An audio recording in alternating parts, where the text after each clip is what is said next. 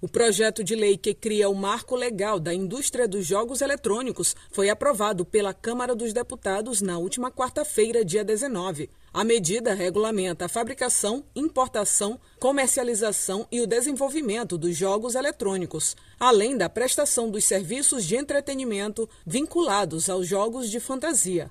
O projeto aprovado equipara a tributação de jogos eletrônicos a de itens de informática Atualmente, a lei tributária considera os jogos eletrônicos como jogos de azar, o que faz com que a tributação seja mais elevada, como explica o advogado especialista em games e esportes, Marcelo Matoso Ferreira. Primeiro ele define né, o que é o jogo eletrônico e depois ele equipara o jogo eletrônico a software e automaticamente você vai ter uma mudança na classificação tributária disso. Obviamente que a tributação ainda é muito mais complexa do que isso, mas de forma resumida você já tem um impacto aí que pode ser visto para o mercado. Em segundo plano, eles tornam claro a dispensa de autorização para as empresas operarem aqui no Brasil.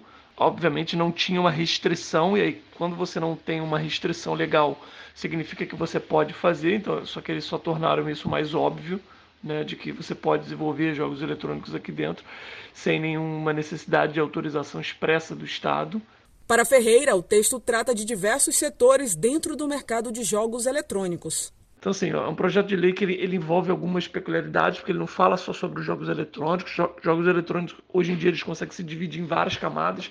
Né? Então, aqui eles estão falando sobre jogos eletrônicos clássicos, estão falando sobre os fantasy games e também estão falando sobre competições de esportes. Né? Então, está afetando alguns segmentos de mercado dentro do próprio mercado de jogos eletrônicos. É, além de falar que os jogos eles podem ser usados para práticas estudantis ou medicinais, desde que autorizados pelos órgãos reguladores, mediante normas próprias e tudo mais. O marco prevê ainda que o Estado será o responsável pela classificação etária indicativa e será dispensada qualquer autorização estatal para o desenvolvimento e a exploração dos jogos eletrônicos e dos jogos de fantasia. O texto agora segue para análise do Senado. Agência Rádio Web. Produção e reportagem, Carolina Prazeres.